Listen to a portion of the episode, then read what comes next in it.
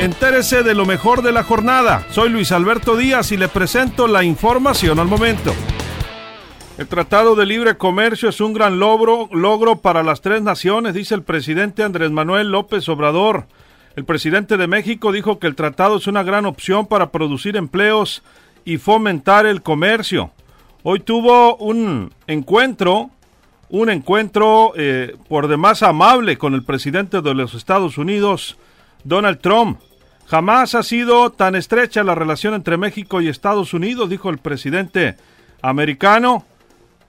El presidente dijo que él y AMLO fueron electos por sus ciudadanos para luchar contra la corrupción.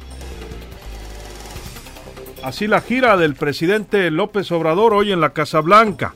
No a las falsas noticias. Sinaloenses sí podrán utilizar bolsas para sacar la basura, aclara el secretario de Desarrollo Sustentable del Gobierno del Estado, Carlos Gandarilla.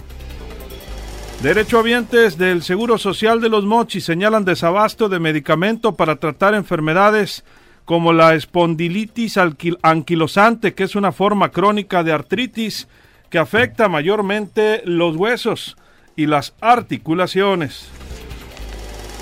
Funciona, mujer logra mejoría y es extubada al ser tratada con plasma después de 25 días de estar delicada por COVID informó el Instituto Mexicano del Seguro Social.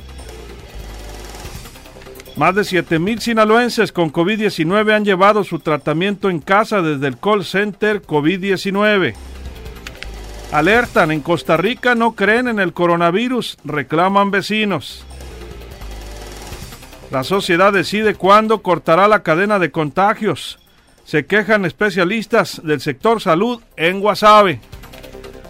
El alcalde de Mazatlán, Luis Guillermo Benítez, aclaró que el puerto aún no está en condiciones para reabrir los gimnasios. Víctimas deben denunciar a los coyotes de medicamentos de coronavirus, pide, la diputada presidenta de la Comisión de Salud, Guadalupe Iribe. El diputado de Morena, Apolinar García, propone suspender cortes de agua por la pandemia. Más información en línea directa portal.com.